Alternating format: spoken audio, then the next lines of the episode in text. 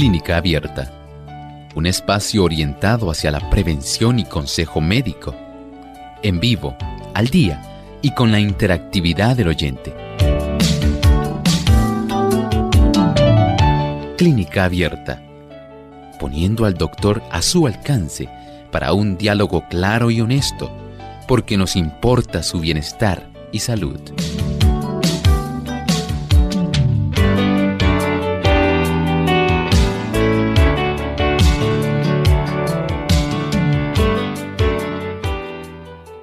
Puede aparecer una llaga o lesión en la piel que sea elevada y de color rojo a púrpura rojizo o algún tipo de tumor macizo elevado con vasos sanguíneos.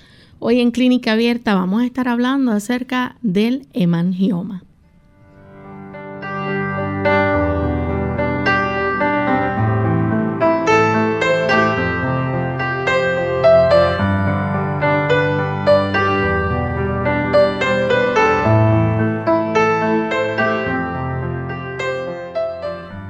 Gran saludo a todos nuestros amigos de Clínica Abierta. Nos sentimos contentos de tener esta oportunidad para compartir con cada uno de ustedes porque nos importa su bienestar y salud. Hoy vamos a estar compartiendo un tema muy interesante y que esperamos que cada uno de ustedes pueda no solamente disfrutar, sino también aprender y compartir con otros la buena información que aquí en Clínica Abierta se brinda. Queremos enviar saludos a todas aquellas personas que nos sintonizan en diferentes partes del mundo. Sabemos que nuestro programa o nuestra señal llega a muchos lugares y también a través de las redes sociales y el Internet podemos llegar a muchos hogares, oficinas, autos, empresas, restaurantes. En muchos lugares se escucha nuestro programa de clínica abierta. Así que para cada persona que nos escucha, agradecemos esa sintonía que nos brinda y esperamos que puedan disfrutar del programa en el día de hoy. ¿Cómo se siente hoy, doctor? Muy bien. ¿Y Lorraine? Muy bien también. Gracias al Señor, estamos aquí en compañía de nuestro equipo técnico y de tan buenos amigos que nos acompañan en esta jornada de salud. Y queremos, antes de comenzar a discutir nuestro tema, compartir el pensamiento saludable de hoy. Los que no usan sus extremidades todos los días notarán que se sienten débiles cuando tratan de hacer ejercicio. Las venas y los músculos no están en condiciones de cumplir su función y mantener toda la maquinaria en saludable acción, cada órgano cumpliendo su parte. Los miembros se fortalecen con el uso. Un ejercicio moderado cada día impartirá fuerza a los músculos que sin ejercicio se ponen flácidos y endebles. Por medio del ejercicio activo y diario, al aire libre, el hígado, los riñones y los pulmones también se fortalecerán para hacer su trabajo. La ley de la vida es la actividad. Nadie puede mantener la salud estando inactivo. Nadie puede sencillamente por estar sentado tener una buena salud. Sí, entendemos que hay personas que tienen un trabajo que es más bien de tipo sedentario. Pero lo cierto es que nadie puede vivir sin poner en función todos los diferentes órganos del cuerpo y especialmente los músculos. Estos ayudarán mediante el libre ejercicio de los mismos, el que usted y yo podamos tener una circulación que lleve todos los nutrimentos que son requeridos y por supuesto que también saque aquellos productos que ya son inservibles, que son desechos. Usted puede hacer más por su salud de lo que usted piensa. Comience a moverse Muévase cada día, ejercítese, ayude para que todo su sistema se mantenga saludable. Así es. Y queremos aprovechar también para enviar saludos a nuestros amigos en Venezuela que nos sintonizan a través de diferentes emisoras. Entre ellos queremos mencionar la red de la voz internacional. Nos escuchan a través del 106.9 FM en punto fijo. También en coro a través de 106.1 FM. También en Dabajuro, en Churuguara en Cumarevo a través del 101.9, la red de Viene FM que incluyen las emisoras del 95.7 FM en Valera, 107.3 en Socopó, 96.5 en Guayana, 102.3 en Barinas, 104.1 en Mérida, 106.1 en San Cristóbal, 95.1 en Guanaré, viene Puerto Ordaz, viene Ciudad Bolívar, viene 98.5 FM en el Vigía, Estado de Mérida, también a través del 101.1 en Omega FM, Maturín, Venezuela, Radio Tepuy, 106.9 FM, Santa Elena, Guairén, en la Gran Sabana de Venezuela, y Vida 100.7 FM en Maracay, Estado de Aragua. También queremos saludar a los amigos que nos escuchan a través de Plenitud 104.1 FM en el Amazonas, a Devenir 106.9 FM en Guasdualito, a través de La Voz Acarigua 106.3 FM, Exa, Éxodo Cuamaná 90.1 FM, Refugio Anzuategui 107.7 FM, Omega Estéreo 97.3 FM, también a través del 102.5 FM Centinela, La Grita, Estado de Tachira, Amanecer 95.3 en el Tocuyo, Estado de Lara y Majestad 100.5 FM en Barquisimeto, Estado de Lara también, a través del Facebook Alfa, emisora adventista de Anaco. Así que a todos nuestros amigos venezolanos enviamos un cariñoso saludo desde Puerto Rico. Agradecemos la sintonía que nos brindan todas estas personas también que nos ayudan a través de estas emisoras en el país de Venezuela y nos permiten hacer posible de que puedan sintonizar nuestro programa allá. Así que gracias por su labor y por hacer este trabajo tan especial. Vamos entonces a comenzar con nuestro tema para el día de hoy. Hoy vamos a estar hablando acerca del hemangioma. ¿Qué es un hemangioma, doctor? Bueno, estamos hablando de un tumor. Usted dirá, doctor, un tumor, sí. Es un tumor vascular que es benigno. Aquí no tenemos un tipo de malignidad y este tipo de tumor vascular benigno se está derivando, se origina dentro de las células que tenemos en diferentes tipos, pero son las células que tienen que ver con nuestros vasos sanguíneos. Y eso es muy importante. Así que este tipo de acumulación anormal de vasos sanguíneos puede ocurrir en diferentes partes, pero tengan en mente que es un tumor vascular benigno. ¿Y hay alguna causa específica para que se desarrolle este tipo de tumor o algunas causas que puedan hacer que se desarrolle? Bueno, en realidad podemos decir que hay dentro de este tipo de manifestación, básicamente podemos encontrar que es algo que ya viene presente al nacer. O sea, esto no es que el niño hizo, porque esto es más común, ¿verdad? En la piel y en los órganos internos. Pero generalmente en la superficie del cuerpo es donde más se aprecian. Digamos que ustedes de esas personas que dicen, ah, pues cuando mi hijo nació, él se había, se le veía una formación que parecía como una frambuesa así en la cabecita. Me acuerdo que la tenía en el cuero cabelludo. Otros pueden decir, pues yo he visto personas que la tienen en el antebrazo y se ven así bien rojitas, eh, ese color parecido a esa formación como si fuera una frambuesita. No tiene que ser muy elevada, puede ser bastante plana, pero ocurre más en la niñez, pero no hay una causa directamente. Sí, eh, eh, se ve en la literatura médica que esto tiene más bien su origen en algunas situaciones relacionadas con la expresión de ciertos genes en el momento en que se está, digamos, produciendo, se está desarrollando el embrión y se están produciendo los vasos sanguíneos de la superficie de la piel principalmente, porque no todos los hemangiomas son externos, también hay hemangiomas internos.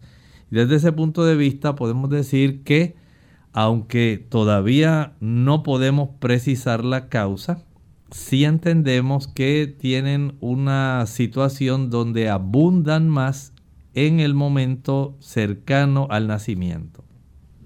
Doctor, ¿y este hemangioma eh, en qué áreas se puede notar o se puede, digamos que puede aparecer? Bueno, hay algunas áreas que son las más importantes. Por ejemplo, podemos decir que se observa más en las capas superiores de la piel puede haberse desarrollado este hemangioma capilar, porque son pequeños vasitos. Usted lo que nota es como si fuera, digamos, una verruga un poquito levantadita, pero está bien rojita, bien rojita. Y cuando usted mira, esta persona la puede tener, puede ser en la frente, la puede tener en los pómulos, puede ser en el cuello, la puede tener en el antebrazo, en el cuero cabelludo y puede ser variable la, el diámetro, la distribución. Y esto entonces básicamente se puede encontrar, como dijimos, lo más frecuente generalmente es en la piel. Y esto aparece generalmente desde el nacimiento, básicamente dos terceras partes aparecen en los primeros meses de vida. Doctor, ¿y cuáles son los síntomas dentro de un hemangioma? Esto puede ser variable.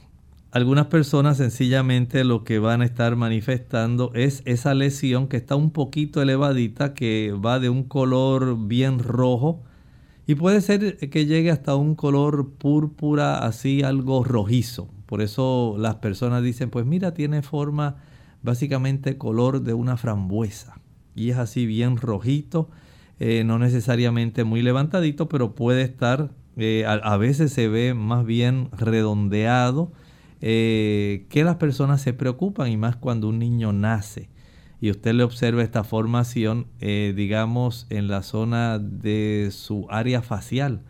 La persona pues tiende a preocuparse un poco. Recuerde que son conjunto de capilares a veces no son tan superficiales, Lorraine, a veces pueden ser profundos. Y ahí se les llama hemangioma cavernoso. O sencillamente puede ser una mezcla de ambos tipos de hemangioma, del capilar y el profundo. Y en este caso el tipo de lesión, pues básicamente puede ser un poco más grande que lo que normalmente se observa en una lesión sencilla eh, a nivel de la piel. Y también podemos decir que es un tumor entonces que es macizo.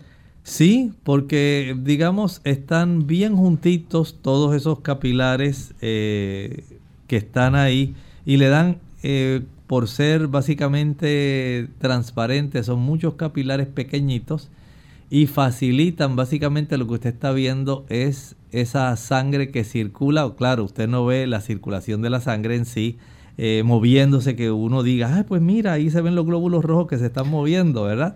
No, no es así, pero esa evidencia de ese color rojizo, eh, evidencia que generalmente este tipo de vasitos sanguíneos eh, resultan ser, digamos, una madeja, una buena cantidad de estos pequeños vasitos sanguíneos finitos que dan lugar a esta coloración y mientras mayor es la cantidad de estos hemangiomas de capas superiores con los de la capa más inferior, que son los cavernosos, entonces es cuando el tumor se ve más macizo y se ve más elevado. tiene entonces esta formación que muchos padres se preocupan cuando ven que su niño, por ejemplo, en el antebrazo tiene una buena cantidad de estas formaciones y se ven rojitas, el paciente, o más bien el papá del paciente, le pregunta al médico, ¿y qué vamos a hacer, doctor? Miren nada más cómo está mi niño, este, eso es normal, se le va a quitar, o habrá algún tratamiento, ¿qué se puede hacer? Y el médico ya por su experiencia, él le va a contestar muy sabiamente. Vamos a hacer nuestra primera pausa y cuando regresemos vamos a continuar con este tema. No se vayan. Cáncer de la piel. Hola, les habla Gaby Zabalúa Godard con la edición de hoy de Segunda Juventud en la Radio, auspiciada por AARP. Los latinos venimos en todos los colores y es el color lo que nos hacía pensar que estábamos asegurados contra el cáncer de la piel. Seguramente los latinos que son rubios con ojos claros saben que están a riesgo de contraer cáncer de la piel si sufren de quemaduras de sol, pero muchos hispanos creemos que la piel trigueña nos protege. Un estudio de la Universidad de California del Sur advierte que los latinos están siendo diagnosticados con melanoma, el peor tipo de cáncer de la piel y se les está encontrando tumores grandes. Las personas con tumores más pequeños o más nuevos sobreviven unos 10 años, pero las personas que tienen tumores grandes solo tienen un 40% de posibilidades de sobrevivir. Aunque el número de latinos diagnosticados aún sigue siendo bajo, la tasa se ha triplicado en los últimos 15 años. Los investigadores creen que los latinos generalmente no conocen los factores de riesgo. Miles Cockburn, el autor del estudio, dice que hay que dar publicidad a esta información para que la gente pueda aprender a hacerse su propio examen y someterse a una revisión médica. El patrocinio de AARP hace posible nuestro programa. Para más información, visite www.aarpsegundajuventud.org www.aarpsegundajuventud.org la luz solar ayuda en la producción de vitamina D en la piel y destruye agentes infecciosos del ambiente. También contribuye a incrementar los niveles de serotonina en el cerebro, con lo cual ayuda a combatir la depresión. Se recomienda exponernos cada día entre 15 a 30 minutos a la luz del sol, preferiblemente en horas de la mañana.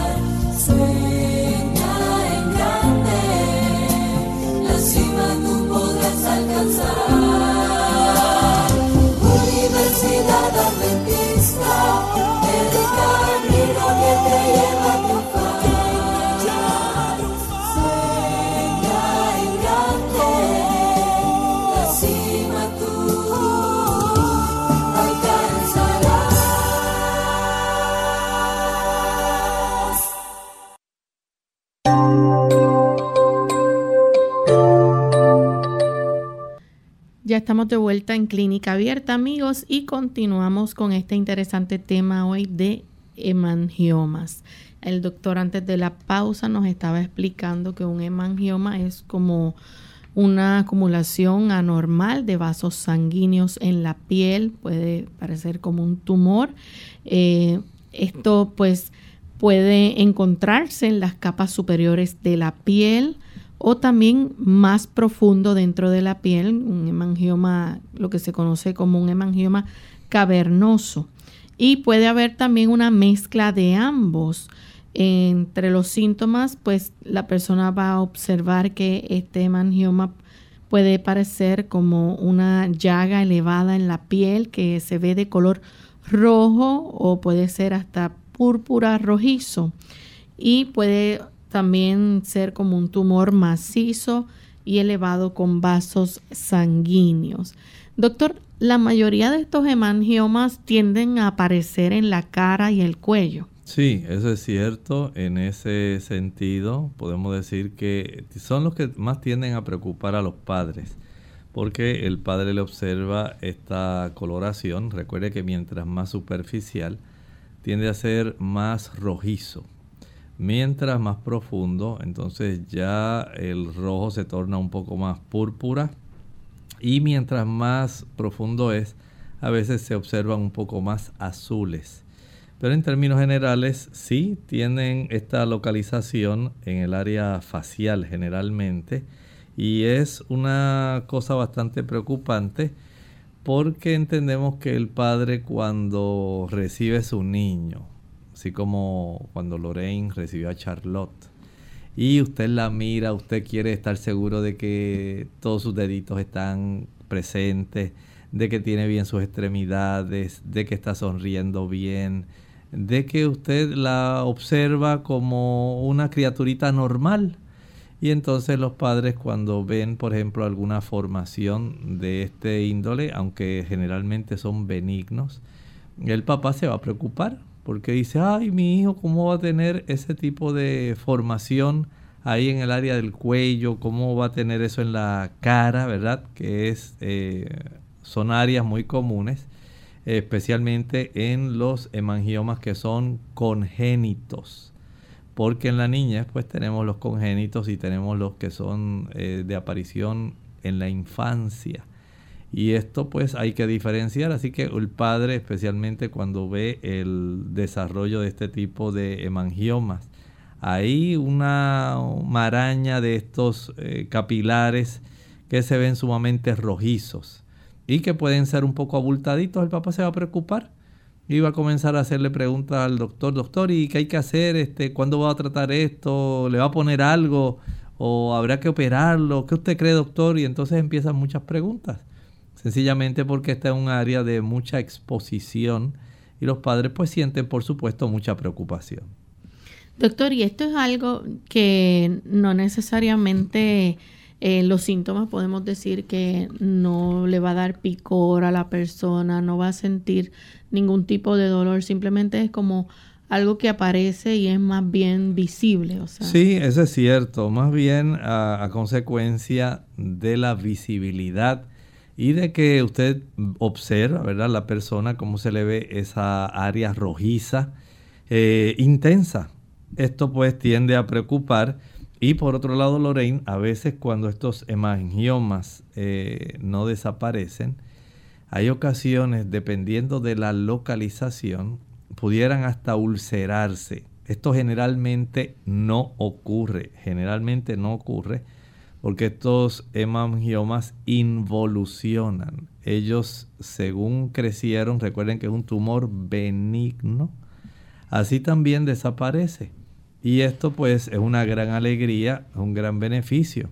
Pero hay ciertos casos donde no desaparecen. Y de acuerdo al área de fricción, a la ubicación, esto pudiera facilitar que la persona pudiera eh, erosionar este conjunto de capilares y pudiera entonces formarse una ulceración. Ya entonces el el médico va a hacer un examen físico con verlo, puede diagnosticar que es un hemangioma. Sí, generalmente ya con eso es suficiente. Eh, con el aspecto clínico, la observación, el médico por experiencia le dice, ah, pues esto es más común, este es un hemangioma congénito. Recuerden que es un tumor benigno infantil que aparece en los vasos sanguíneos. Son esas formaciones bien rojitas que se pueden observar en la cara, en el cuello, pero también en los antebrazos y a veces se pueden desarrollar en los órganos internos.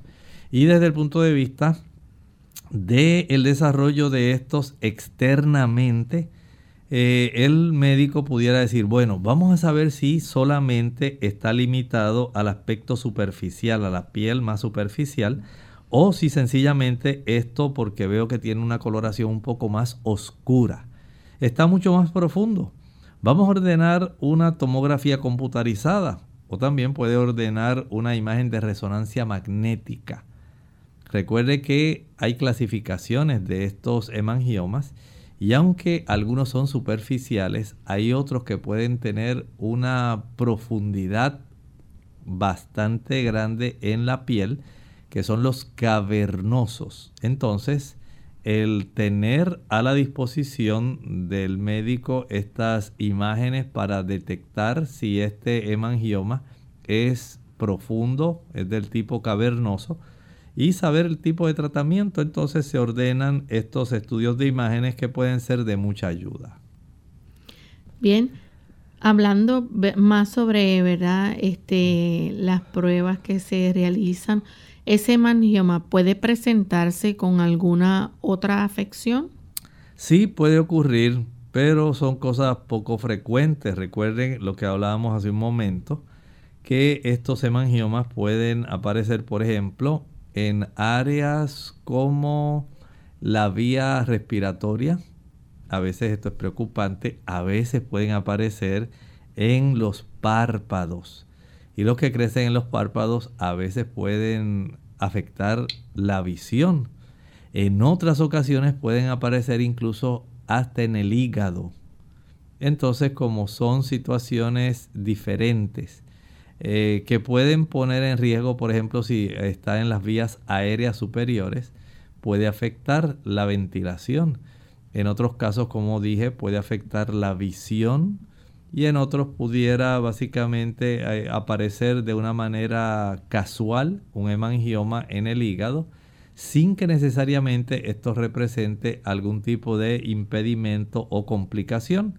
Así que hay condiciones que son poco frecuentes, pero sencillamente lo que se procura es tratar de practicar algún tipo de examen para indagar si es que en realidad la aparición de este mangioma va junto con algún otro problema con el cual pudiera relacionarse. Desde ese punto de vista, una tomografía axial computarizada, una imagen de resonancia magnética nos pueden brindar mucha luz respecto a este tipo de situación. La mayoría de los hemangiomas eh, no necesariamente tienen complicaciones, son pequeños y no necesitan tratamiento, ¿no? en realidad no necesitan tratamiento con frecuencia, especialmente los que son congénitos. Estos van a desaparecer por sí mismos solitos. Solitos la piel nuevamente vuelve a la normalidad. En algunos casos pudiera ser que se requiera algún tipo de láser para poder eliminar estos vasos sanguíneos que son pequeños. Generalmente sí, como estábamos hablando hace un momento, resultan ser estos hemangiomas de las capas superiores de la piel, el hemangioma de tipo capilar. Generalmente desaparece solo, aunque esté en la cara, aunque esté en el cuello, van a desaparecer. El aspecto preocupante es cuando ya interfiere, como estábamos hablando, con la visión, con la capacidad de ventilación, porque crecen más profundos e internamente. Vamos a hacer nuestra segunda y última pausa. Cuando regresemos, ustedes pueden hacer preguntas con relación a este tema y nosotros continuaremos hablando más sobre el mismo. La pigmentación y sus alteraciones. Hola, les habla Gaby Sabalua Godard en la edición de hoy de Segunda Juventud en la Radio, auspiciada por AARP. ¿Has notado cómo el color de nuestra piel cambia a medida que pasan los años? A estos cambios se los conoce como alteraciones de la pigmentación y no solo son producto de los años, sino también de enfermedades propias de la piel. Como ya ha sido demostrado, el color de nuestra tez está determinado por nuestros genes y por una combinación de pigmentos producidos en la piel, entre los que figura la melanina. Cuando la piel se expone al sol, aumenta la producción de melanina, produciendo lo que conocemos como bronceado, proceso absolutamente normal. El problema surge cuando existe un notable aumento en su cantidad oscureciendo la piel, lo cual puede ser una respuesta a alteraciones hormonales producidas por el embarazo, el uso de anticonceptivos o algunos medicamentos. El melasma, como se la conoce, es la enfermedad usualmente aparece en la frente, mejillas, sienes o barbilla como unas placas de color café oscuro.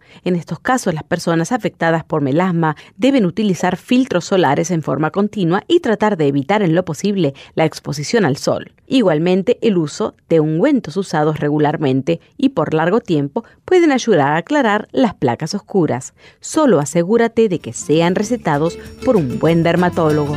El patrocinio de AARP hace posible nuestro programa. Para más información visite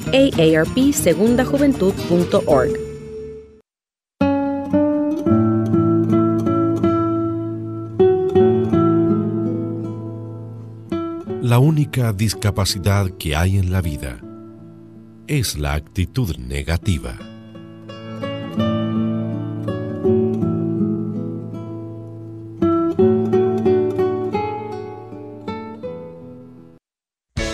Unidos con un propósito, tu bienestar y salud.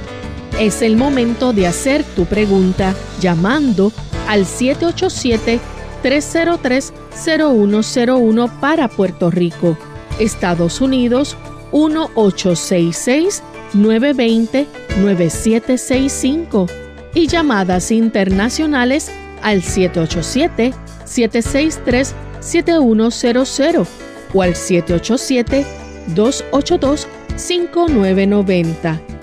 Clínica Abierta, trabajando para ti.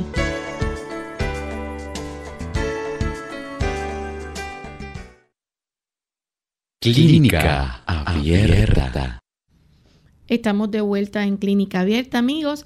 Hoy estamos hablando acerca del hemangioma y le recordamos a los amigos que si tienen alguna pregunta con relación a este tema o algo asociado al mismo, también pueden hacer la pregunta. Tenemos a Elena Ramírez de la República Dominicana, ya nos escribe y dice que en una resonancia magnética referida por el neurólogo fue por un dolor de cabeza y le salió un hemangioma en el cerebro, pero fuera.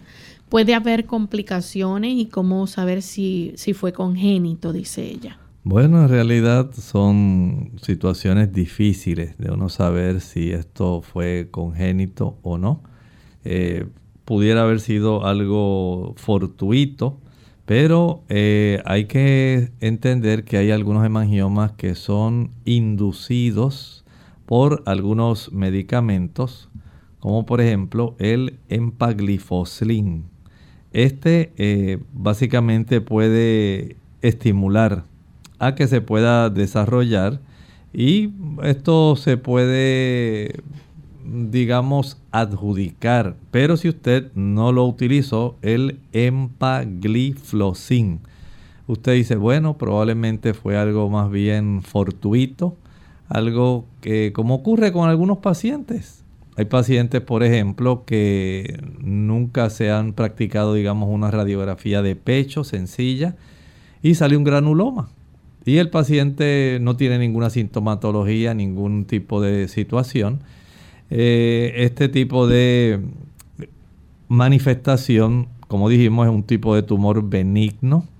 No, si no salió ahí en esta resonancia de que estuviera comprimiendo, de que fuera un tamaño grandísimo, en realidad no creo que sea algo sumamente preocupante, eh, excepto, ¿verdad?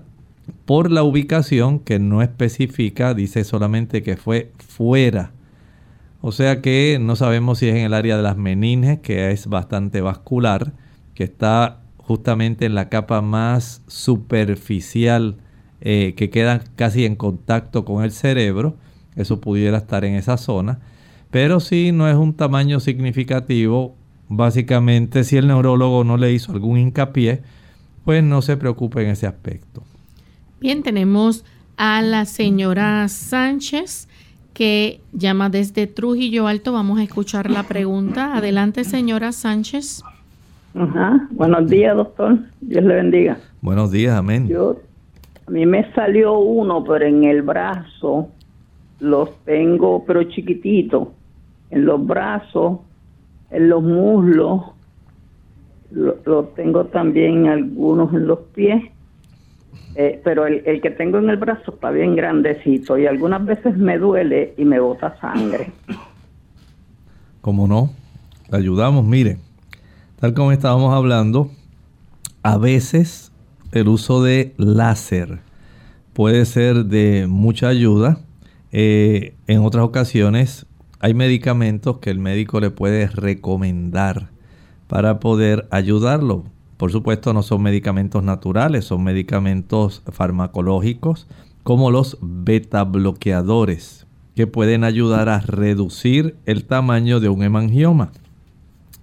Como estábamos hablando y vemos que hubo una de, nuestra amiga Elena Ramírez de la República Dominicana que nos presentó este tipo de hemangioma que se le encontró ahí en su, un hallazgo, ¿verdad? En su cráneo, o más bien digamos en la parte interna. Podemos decir que todo depende de, como estábamos hablando, del tamaño a veces, eh, especialmente si es un tipo de mangioma cavernoso, de los que son profundos pero a nivel de la piel se puede utilizar y tal vez pueda ser eh, el beneficio suyo, eh, señora Sánchez, de que el uso de los beta bloqueadores, a veces las inyecciones con esteroides también pueden ayudar, o sencillamente la aplicación de láser. Tenemos entonces a Carmen desde Cataño. Adelante, Carmen. Sí, muy buenos días. Eh, yo tengo varios hemangiomas en el abdomen, los muslos y también en las vértebras centrales de, la columna vertebral.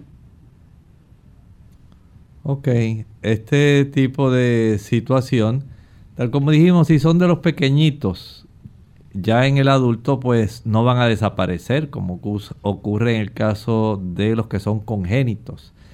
En los casos de los infantes, eh, a veces puede durar más tiempo. Desaparecen, pero en otros casos quedan. Ya en el adulto no van a desaparecer espontáneamente. Ahí hay que trabajar, como estábamos hablando, dependiendo de la ubicación. Si son superficiales, se puede trabajar con láser.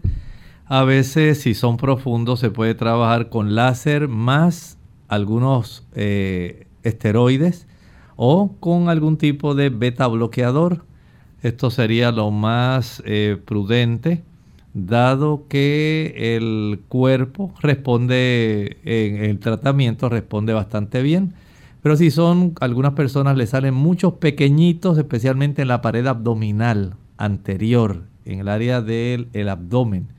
Y en esa zona eh, a veces usted notará que comienzan a cambiar tornan un color más café, más oscuro y dejan de ser rojizos.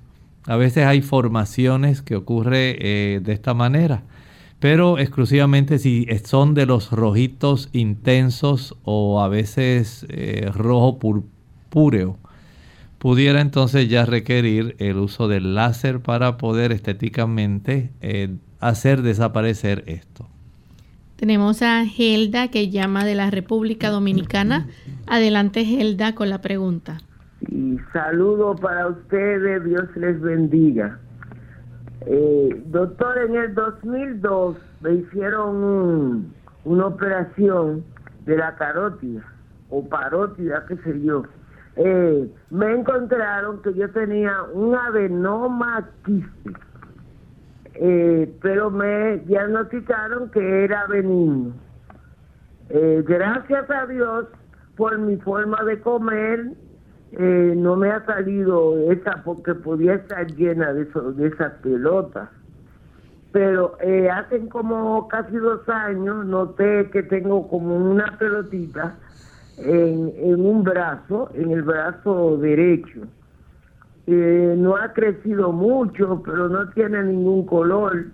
Y fui al cardiólogo y él palpó y como que estaba, dice, tú no tomas aspirina, porque yo no tomo muchas cosas. Yo tengo una pastilla para la taquicardia, pero yo no tomo muchísimas cosas. Yo lo que como es para vivir no vivo tomando muchas cosas, muchos medicamentos y eso. Entonces, doctor, usted me va a decir que me preocupa porque cualquier cosa que uno tiene se siente mal. Y ahora yo nací, según el médico, yo nací con un problema de gastritis. Y siento ahora cuando yo levanto como algo muy pesado o pesado, siento como que me estoy como partiendo en dos. Y me hicieron un, estudio, ahora día no lo he podido llevar al médico, después se lo voy a comunicar a usted. Eh, según yo pude notar, no salió muy bien. Entonces usted me. Muchas gracias. Muchas gracias. Mire, en relación a lo que usted manifestó que había desarrollado ese tipo de adenoma pituitario, este tipo de eh, tumores que se desarrollan en la base de esta glándula que tenemos en la base del cerebro, generalmente con tratamiento ellos pueden eh, involucionar, se normaliza el funcionamiento hay personas que solamente se le da seguimiento asegurándose de que todas las funciones de la glándula estén normales. Pero eso en realidad no tiene mucha relación eh, directamente con que usted tenga esos dolores articulares en este momento o sienta que se va a partir en dos. Ya hay situaciones eh, adicionales si ya usted sobrepasó todo el evento del desarrollo y el tratamiento de este problema que nos refirió al principio de su exposición, es probable que ya no tenga una relación directa, sino más bien, como usted decía, este asunto de la artritis que usted ya heredó, una tendencia, pudiera ser lo que más le está afectando. Recuerde que la artritis no solamente da en las articulaciones. También puede afectar los tejidos blandos, puede afectar los músculos e incluso afecta intestinos y puede tener cierto grado de efecto sobre la zona de nuestros ojos. Recuerde que son condiciones donde el sistema inmunológico no está funcionando bien ataca diversas áreas del cuerpo, pero no está limitado solamente a la zona articular. Tenemos otra llamada de Giselda, ella se comunica de la República Dominicana. Giselda, buen día. buenos días. Yo eh, estoy llamando porque yo tengo uno antiguo en el cuello, tengo varios, he ido donde varios cirujanos me dicen que me quieren hacer cirugía para, o sea, extraérmelo para Dios. yo, a veces me duele, me duele como la parte de atrás, el lado derecho de la espalda, es la parte alta, más o menos por donde estaba ubicado el pulmón. Yo me he hecho eh, eh, radiografía de pulmón y no me sale, o sea, cicatriz, sí, pero porque me han dado, me han, he tenido eh, ciertas crisis, según los neumólogos. Entonces yo quisiera saber si eso será profundo o si debo hacerme la biopsia. Gisela, o, medicamento, eso fueron, dígame. Disculpe Gisela la interrupción. Solamente necesito que me repita porque no alcanzo a relacionar. Entendí como que era superficial en la espalda, pero después me habló del pulmón. ¿Usted pudiera clarificarme? Nada de pulmón. Yo le digo que me duele la parte, que siento molestia en la parte de la espalda, pero tengo los angiomas en la parte derecha del cuello, son varios. Y a veces, cuando estoy como estresada, siento como que se ponen más grandes. Son unos cuantos realmente, son como algunos tres o cuatro. Gracias, cómo no. Gracias, cómo no. Mire, eh, este tipo de formaciones, aunque son benignas, Depende de la profundidad. Si son superficiales, el médico puede aplicar láser. Vaya a un dermatólogo para que le aplique láser. Pero si son profundas, que son cavernosas, ya pudiera requerir entonces un acercamiento diferente. Eh, puede tratar antes de someterse a la cirugía para removerlos que el médico trabaje con los esteroides que se pueden también inyectar y pueden ayudar para que se desaparezcan. El asunto del láser también pudiera ser algo eh, que pudiera ayudar. Eh, el asunto de la cirugía, que esté pendiente. Y como hablamos, los eh, tipos de productos, algunos medicamentos como los beta bloqueadores.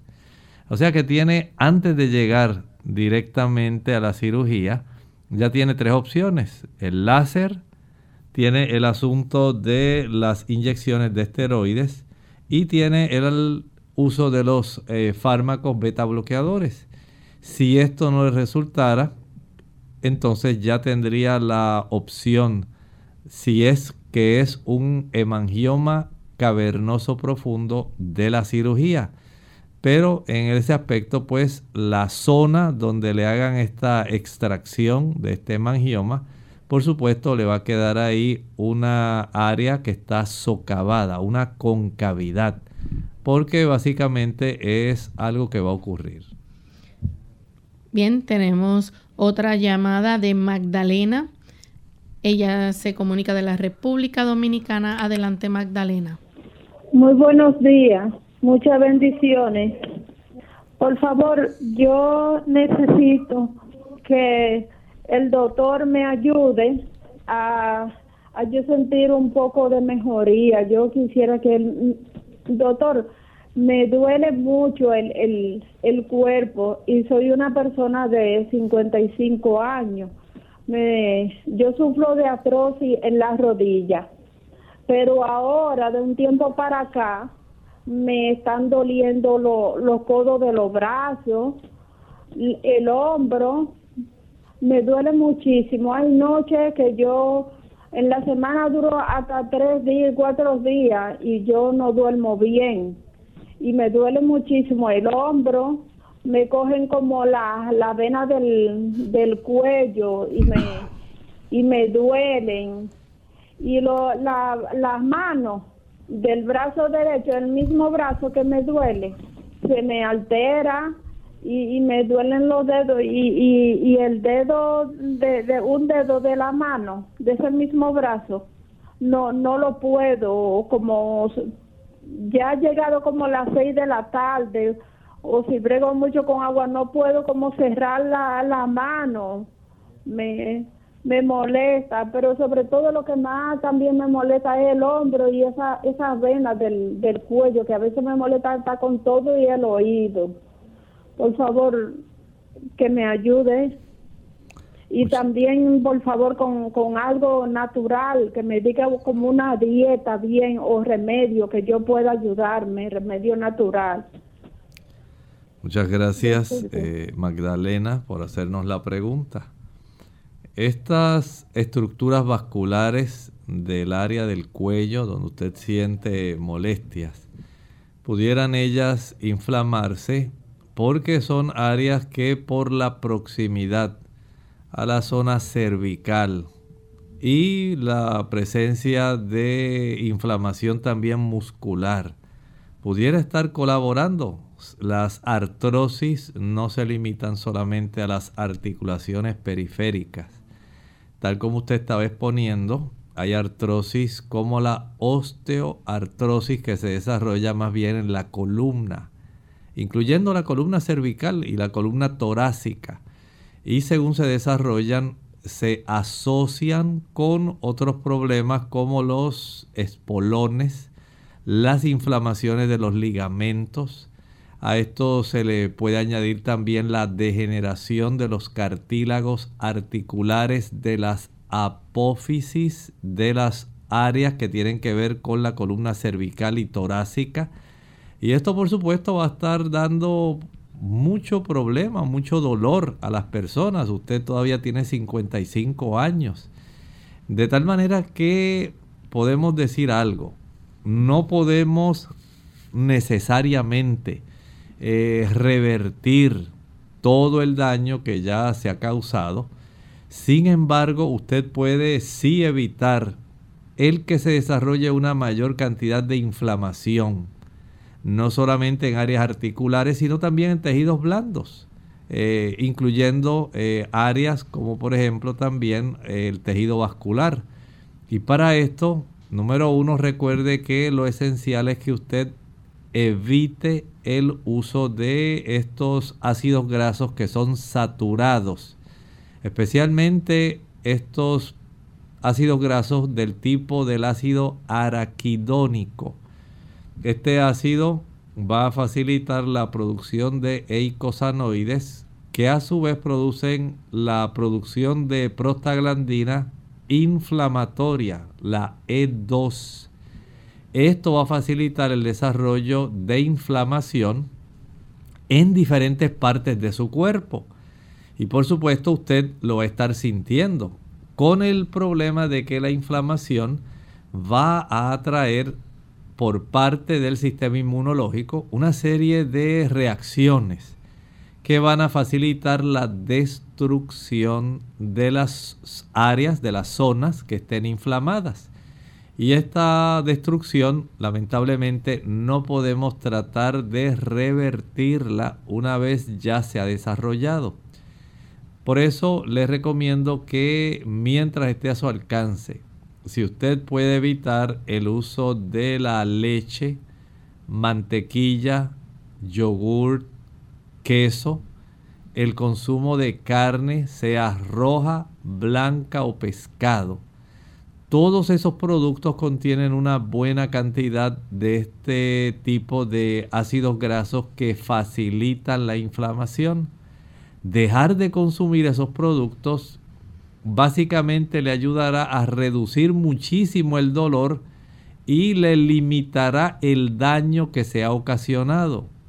Por supuesto, va a impedir que el daño se siga desarrollando y que sea más extenso. El evitar el uso del azúcar. El azúcar es una sustancia que facilita la inflamación, trastorna también el sistema inmunológico, produciendo y facilitando el desarrollo de condiciones autoinmunes que van a facilitar entonces una mayor cantidad de daño en esas articulaciones. Evite esos dos tipos de productos. Estoy seguro que usted va a mejorar muchísimo, pero debe entender que si no deja de utilizar esos productos no va a tener una mejoría real.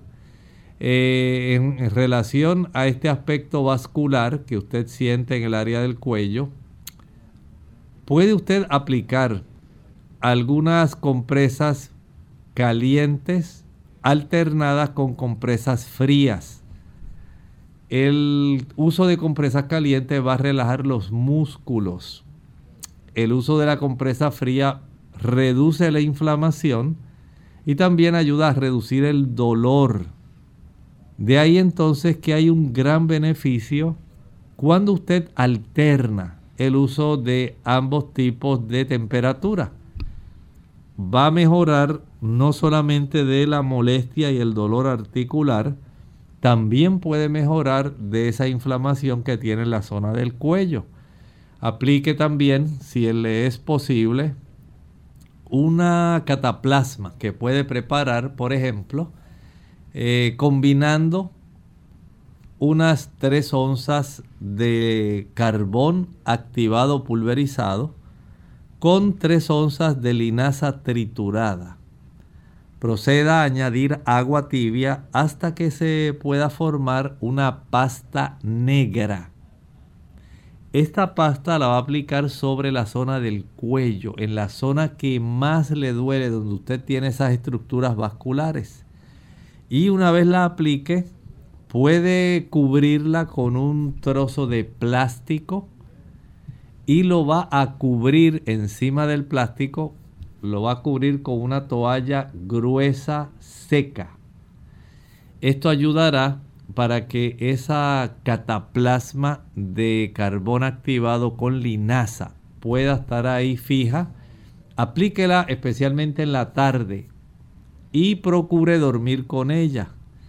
Esto ayuda para que al día siguiente usted comience a sentir una mejoría real. No estoy diciendo que le va a curar su problema, pero sí va a notar que comienza a reducirse el dolor, la molestia, la inflamación la incomodidad y se va a sentir mucho mejor. Bien, Doctor, entonces ya para finalizar en esta última parte, ¿qué consejo puede darle a nuestros amigos con relación al hemangioma? Bueno, recuerde que aquellos que son superficiales y pequeños van a desaparecer por sí solos, especialmente los que son congénitos. Básicamente, la mitad de ellos va a desaparecer antes de los 5 años y casi todos han desaparecido ya al cumplir los 7 años. Los que ya permanecen, entonces ya esos hay que trabajar con algunas complicaciones. Por ejemplo, las personas van a tener esa preocupación por el aspecto estético, el aspecto de la, piel, la apariencia. Recuerden que las personas pues tienen una, un tipo de dimensión psicológica y esto les afecta. Y eso pues puede desaparecer con la aplicación de láser, como dijimos, de las inyecciones por corticoesteroides o sencillamente algún beta bloqueador. Claro, usted debe ir al médico para que él le asesore. Si es un hemangioma muy grande y se lastima, puede sangrar, esto hay que atenderlo. Si hay algún tipo de eh, obstrucción causada por el hemangioma, de esos que se desarrollan internamente, que pueda estar complicando la oportunidad para respirar o para que la persona pueda comer. Esto hay que atenderlo cuanto antes y lo más rápidamente posible. A veces la ulceración es parte de las complicaciones y se pueden desarrollar infecciones secundarias a este tipo de formación ulcerada. Pueden también desarrollarse problemas de la visión si están ubicados en los párpados. Esto hay que atenderlos también. No se puede dejar este asunto así porque no le va a permitir ver bien. Y si ocurren cambios visibles en la piel que son preocupantes, no olvide hablar con el médico. Vaya cuanto antes para que él le evalúe, le haga un examen general y si estos hemangiomas están en el párpado que causen problemas de la visión, deben ser tratados poco después del nacimiento. Aquellos que interfieren con la respiración y la alimentación se deben tratar bien rápidamente. Bien, amigos, ya hemos llegado al final de nuestro programa. Agradecemos a todos por haber estado en sintonía en el día de hoy. Les invitamos a que mañana nuevamente nos acompañen. Vamos a estar en nuestra edición de preguntas donde usted puede hacer su consulta, así que puede ser parte de nuestro programa. Finalizamos entonces con el siguiente pensamiento. Dice el apóstol Judas en ese capítulo 1 y el versículo 21. Conservaos en el amor de Dios, esperando la misericordia de nuestro Señor Jesucristo para vida eterna. Gracias a su misericordia, dice la Escritura, es que no somos consumidos, porque nunca decayeron sus misericordias, dice el libro de lamentaciones capítulo 3. Grande es su fidelidad. Nosotros nos despedimos y será entonces hasta el día de mañana. Con cariño compartieron el doctor Elmo Rodríguez Sosa y Lorraine Vázquez. Hasta la próxima.